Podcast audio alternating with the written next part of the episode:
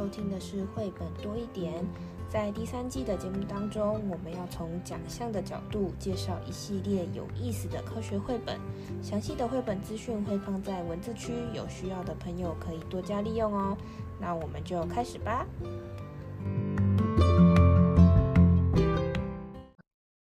嗨，大家好，我是皮老板蚊子。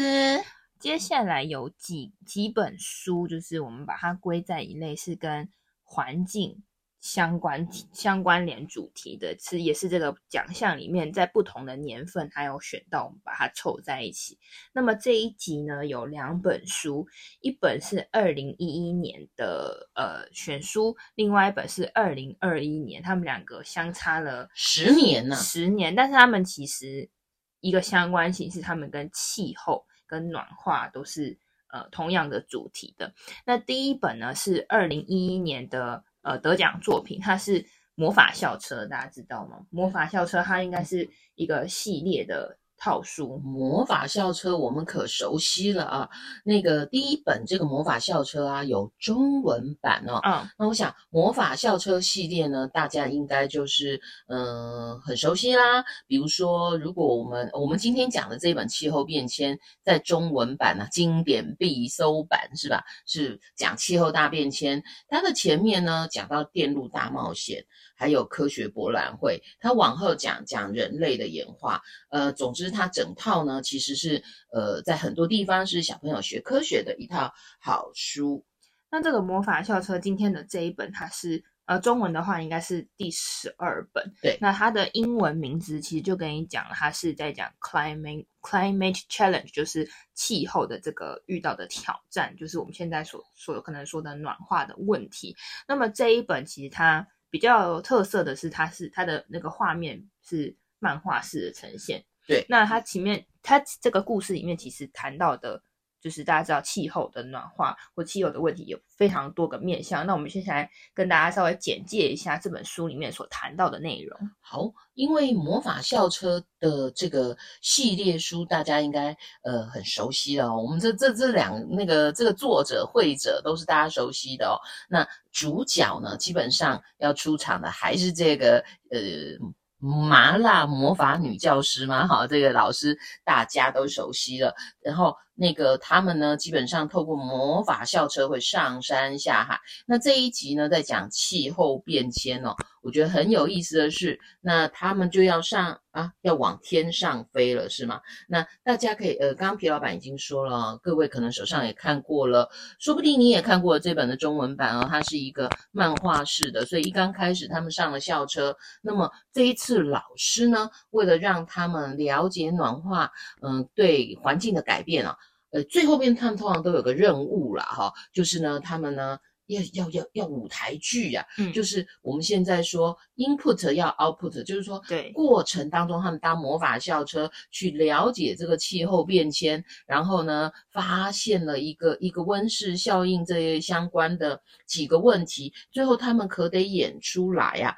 那我们先稍微的很简单的跟大家分享，因为是漫画式的哦，但是呢其实当中呢，如果你呃看这个魔法校车，它呢就一刚开始。也是老师们跟孩子们，就是每天的课堂上呢，就会发生很多的事情。那这一次是地球上的这些问题，那老师就带来了一些图片，要引起他们的关心哦。那当然，大家就讨论说，诶，地球温度好像上升了耶。那所以呢，他们就开始上校车。这个校车这一次变成了飞机了哦。他们赶上公车，按了几个按钮，他们就前往那个。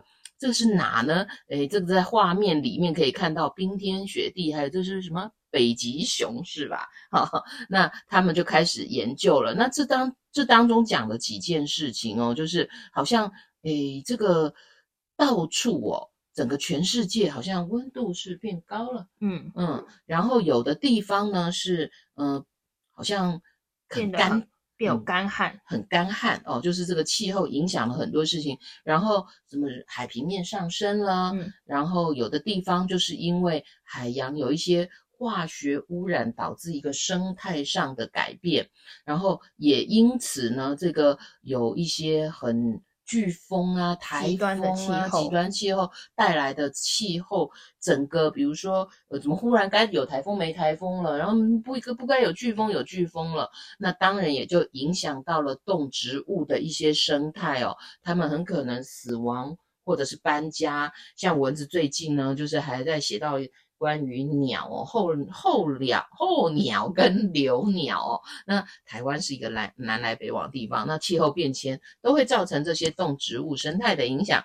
然后，呃，这个书里面还提到了什么呢？这些这些改变很剧烈的气候，它其实对我们的食物啊各方面、啊、产品都会有影响。总之，他们就搭了这个魔法校车，呃，像飞机一样的校车呢，他们到了。呃，大气当中去看空气当中发生了什么事，细节就留给大家慢慢去看。那但是呢，故事不是只有这样。我们刚刚说了哦，他们学习了这么多，也发发现有二氧化碳各式各样的问题，所以呢，他们就要回到回到地球，要有所行动啊。比如说，可能希望是有一些替代能源的，这样是不是能够让地球不要哎呀暖化啦，然后等等。所以他们正在想很多的方式哦，然后这个画面也去看到各种替代能源的一些呃方式，比如说风力发电等等，这里面还蛮科学的哦。其实大家都可以去细看。那了解了这么多，要怎么样 output 呢？我觉得这个是科学艺术的一个好整合哦。就是他们呢就开始策划了一个舞台剧，把他们所学。然后呢，可以呢呈现给大家。那这件事情啊，就很很有意思哦。就是他们的他们的所学影响了什么事呢？就是嗯，他们打电话给市长，嗯，写信给总统，哦，然后呢还上电视，不断的把。刚刚他们的跟老师一起的学习跟众人传达哦，那所以呢，这这件事很重要哦。有的时候呢，我们在想，我们可以自自己可以做什么？这个自己可以做什么？除了日常，如果可以影响到政策，可以有一些预算，那可以有更多的人参与。这件事可能会得到更好的解决，尤其是这个是全球性的问题，所以这个魔法校车的故事大家可以去看一看。那这本书其实它 overall 的就是很像一个通论，就是针对于整个气候变迁，他讲到了非常多的问题嘛。刚刚有讲到有干旱、有海平面上升、有极端气候，然后这一连串，然后到他。呃，跟跟大家解释了我们可以有哪些再生能源，其实它都是点到为止，点到为止，都很都很浅的告诉你说，哎，有这些选项。如果大家对某一个地方他讲的某件事情有兴趣的话，都可以深入的，一定有更多类似主题的绘本，大家可以找出来看。那相同的，呃，跟环境气候一个很大的。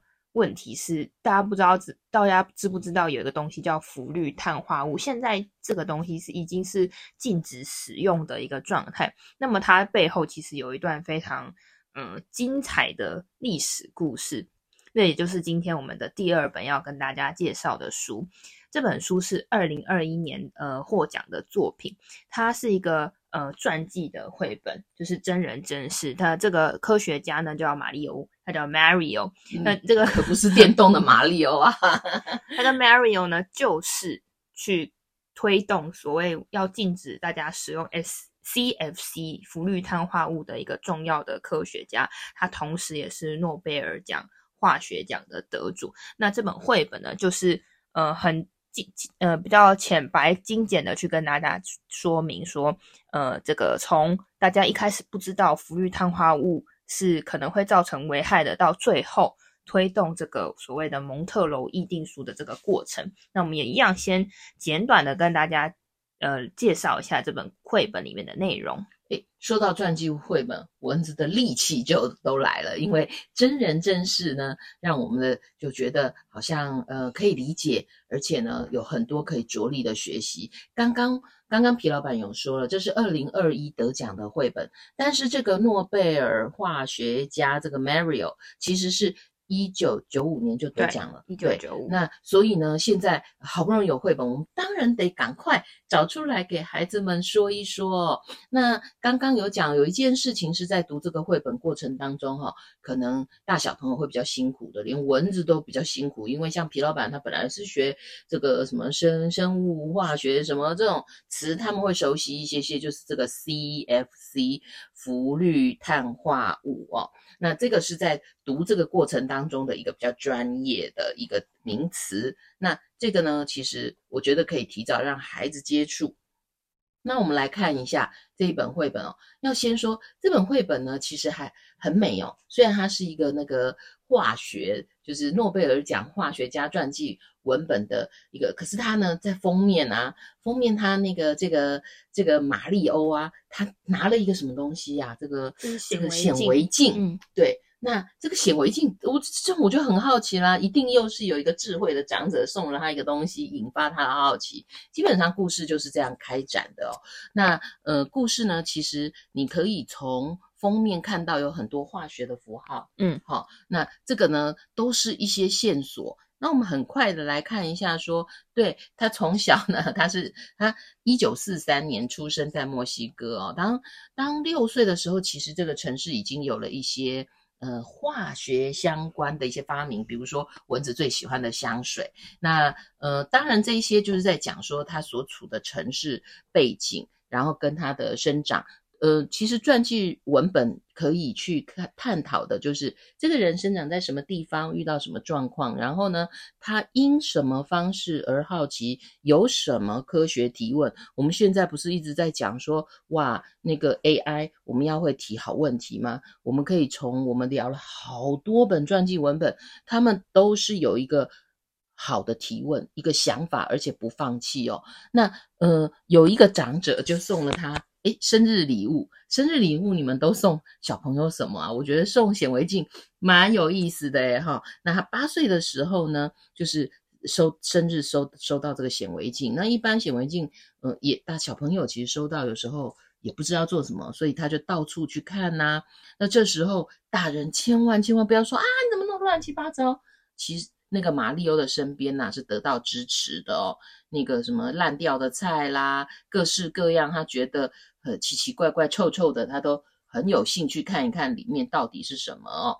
而且我，对，我们之前做实验啊，什么载载玻片啊什么的，在里面其实呢，它都有很简单的介绍哦。所以，其实如果读这本绘本的时候呢，可以跟着玛丽欧一起来看一看，探探究一下哦。那我觉得呢，画面呢，前面从暖色系哦，到大概中间开始呢，就变成蓝，有点蓝色系，而且出现了很多实验室的元素哦，一些烧杯啦，一些就开他开始渴望能够有自己的实验室哦。我记得皮老板小时候也是希望说，在家里可不可以操弄一些，那我当然就是很乐意，但是又我们大人都有点担心危险，但是啊，他。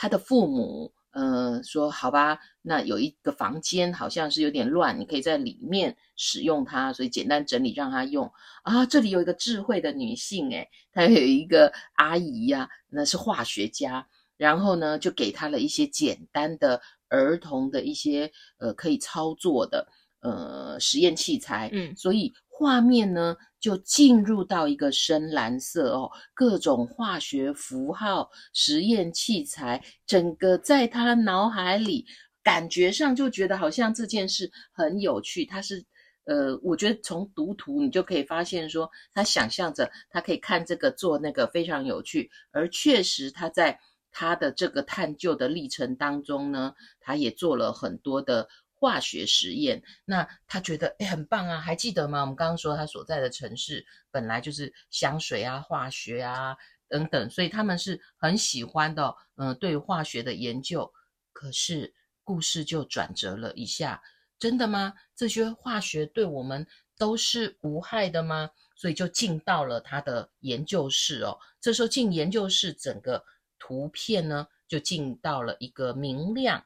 然后他在在博士研究的时候，他们就开始想说，这个化学，特别是皮老板，他好像特别提到冷气，是不是？还是对，他这边就切到所谓的主题，我们刚刚谈到的那个氟氯碳化物，这个这个化学的呃化合物。对，然后他就很想知道说这个东西是无害还是有害？如果有害的话，那怎么办？所以呢，这个氟氟氟氯碳化物呢，到底是会不会影响到我们的生活？哈，那这个就是他在那个实验室里面不断的希望了解。可是啊，他真的发现咯，这个氟氯碳化物好像会破坏臭氧层。对，就是它其实这个绘本里面有一个页面，它有画出来这个氟氯碳化物受到这个紫外线之后，它会产生一些化学反应。如果大家知道化学反应，就是 A 加 B 可能变成 C 加 D，类似这样的感觉。但是它用比较可爱的小漫画的的的的这个画面呈现，让大家也不会觉得说，哎，突然有个化学式在这里很恐怖。是，然后呃，就会发现说，在这个页面哦，大家如果有手上可以去借来看哦，就是。他发现空气当中这些元素最后呢，那个氧一个一个的分开了。对，它那个氟氯碳化物本来是它要它要画一个碳，然后旁边三个粘了三个氯原氯原子跟一个氟原子，经过一些化学的变化之后，他们会呃分开。那分开之后，里面的其中一个一个原子呢，它就会对于臭氧造成破坏，也就是现在大家知道的臭氧层破洞这件事情。因为破坏了，然后呢破洞了。过动了会发生什么事呢？我们现在不就是各种的呃气候啊变迁啊等等，就整个因为呃在画面里面呢，其实他们就不断的在想，这些臭氧分子好像影响了地球，影响了非常多。可是他们告诉大家说，这些使用这个呃数以万计的产品哦，使用这个我们说 CFC 哦。的产品呢，在破坏臭氧层，他们很想跟大家说这件事，也确实有记者会跟大家说，但是大家没有很理解，就是因为大家不理解，所以不知道这件事情的发现的严重性跟急迫性，然后他们也尝试哦，他们真的有很多 action。也也尝试从政治的角度去跟国会去跟很多人说，哎呀，这个 CFC 正破坏臭氧层，我们没有采取行动的话，可能会危及整个地球。可是还是没有得到相关的重视。那他其实呢，持续努力哦，他在实验室。如果大家看这个页面，不管是做实验啊、读 paper 报告啊，他都。不断不断在研究，后来发现呢、啊，它其实诶，好像皮老板对皮皮肤啦，对人的眼睛啊，甚至农作物对人对农作物都会有危害哦。那呃，但是大家都觉得他胡说八道，甚至是在是不是在危言耸听啊，在制造什么国家之间这人民人心的内乱。但是在绘本的后半段就发现那个科学家。呃，不只是马里欧啊，英国啊，各国的大家都聚集在一起，真的在南极洲发现了一个洞。嗯，这个就是我们说 臭氧层 破洞了。然后呢，我们现在发现了很多解，所以大家呢，呃，科学家就开始聚集。而这件事呢，大家因为有很多科学家都一起做研究发现了，所以对世界各国的领导人他们聚集在一起哦，呃，重视这件事，也希望。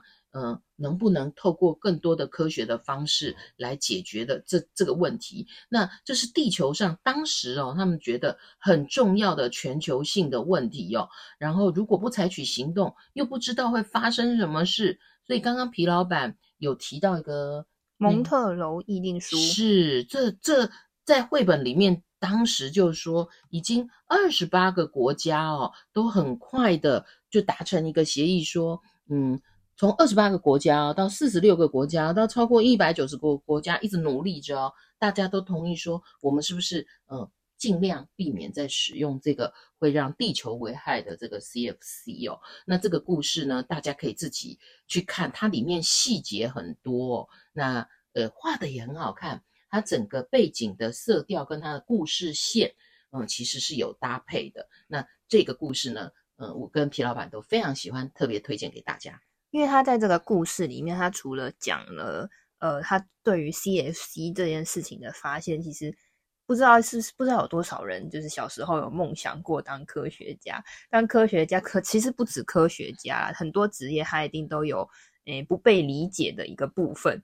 比如说，他想要推动这个也不是说推动，他就是要告诉大家一个事实：CFC is very dangerous，很危险，不能再用了。而且它不仅会呃造成地球的迫害，然后也会让人，就是你身为一个人类，你也会受到影响，因为紫外线就是直接会更大量的照射进来，对大家的皮肤啊、眼睛都会造成一些伤害。不过大家因为不懂、不理解，所以他也不知道现在在这个问题到底是真还是是假。会造成一些 rumor 的一个一个症诶一个状况啊，所以这本书其实除了故事本身之外，这个科学家的孤独这一面，大家也可以从中读到一点味道。那刚刚有说到这个呃，Mario 他其实是一九九五年的诺贝尔化学家的得主，不知道大家大家都知道，可能很多人都听过诺贝尔奖这个奖项，对，但是。有多少人有去过诺贝尔奖的官网呢？它其实 诺贝尔奖的官官网哦，在针对得奖组，他们会写一段传记，就自己写哦，所以是 Mario 可能自己写，或是代数，或是第一人称的口述。它里面就有讲到他自己。诶，如果他没有当科学家，他可能会去拉小提琴 的这个题外话，蛮蛮有意思的哦。对，所以他当然是就是一开始讲的，有受到一些鼓励，然后有大人给他支持，他发现说，哎，这个东西也是很有趣的，那才造就了他未来的这一路的学习。然后呢，其实他也说，他一开始对于这些大所谓的大气化学，就是化学或是这些领域，其实都分得很细，就是随着你。念到比如说高中、大学、硕士班这些领域会越来越细嘛？那他有说到他念的这个呢，化学里面的大气化学的这个分分项的领域，一开始他也不是很懂这个 CFC 到底是什么。然后经过呢，跟老师啊、跟实验室的学长姐、一些博后的研究生一起去讨论，发现这个东西实在是太恐怖了，它就是会太影响所有人的生活。因此，他们就是努力不不断的研究，除了在自己实验室之外，也希望跟更多的科学家做这样子的交流。最后呢，他们在《Science》杂志又发表了 paper，就是告诉大家他们的发现。这这个发现呢，会影响什么？希望大家可以重视，而且采取立即性的措施，也就是现在我们所知道这个蒙特娄议定书。那这个蒙特娄议定书呢，它其实是呃一九八九年的一月一号开始生效的。这个这个议定书可以说是最成功的一个跟气候相关的议定书。我们现在嗯。呃，可以，因为刚刚故事最后有说到，几乎所有的国家都签署了这个同意的的的这个这个宣言，应该说宣誓嘛，会遵守这样子的条件，禁呃禁止使用或是减量，逐渐的减量使用 CFC 这个问题。